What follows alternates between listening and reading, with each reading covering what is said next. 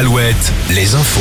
Nicolas Mézil, bonjour. Bonjour Arnaud, bonjour à tous. Le début de 48 heures cruciales pour la réforme des retraites. La commission mixte paritaire de 7 députés et 7 sénateurs se réunit ce matin pour trouver un texte de compromis avant un probable vote à l'Assemblée demain. Parallèlement, les syndicats appellent aujourd'hui à une huitième journée de mobilisation avec des centaines de cortèges dans toute la France, notamment à Brest, Nantes, Niort, Limoges et Tours. Des actions coup de poing sont également annoncées, notamment des barrages routiers. Des perturbations à prévoir dans l'éducation avec euh, des écoles qui pourraient rester fermées, dans les transports aussi, à la SNCF un trafic à peu près le même que ces derniers jours avec 3 euh, TGV sur 5, un intercité sur 3 et 2 TER sur 5. Les réseaux de bus et de trams pourraient être aussi impactés, tout comme les ramassages scolaires. Mobilisation également des étudiants avec des blocages d'universités à prévoir à Nantes, Angers ou Limoges. Et puis la collecte des déchets continue d'être perturbée dans plusieurs villes, Nantes, Rennes, Saint-Brieuc et dans l'agglo d'Angers où les agents demandent des augmentations de salaire.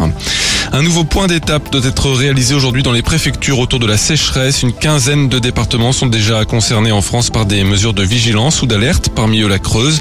Le Bureau d'études géologiques et minières a déjà prévenu que toutes les nappes phréatiques en France étaient à des niveaux trop bas pour la saison.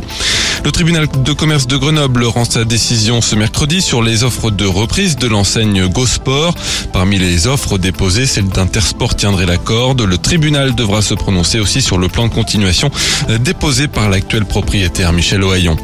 Le basket, Cholet en demi-finale de la Coupe d'Europe FIBA. Les Choletais ont battu Kiev de 4 points hier à la Meirée. Ils connaîtront le nom de leur prochain adversaire ce soir, soit les Estoniens de Calef, soit les Allemands de Bamberg. Ce soir, euh, Limoges se déplace euh, à Malaga pour la suite du top 16 de la Ligue des Champions. En National 1, plusieurs résultats. Les victoires hier de Lorient et de Tours, Chaland et Poitiers ont perdu.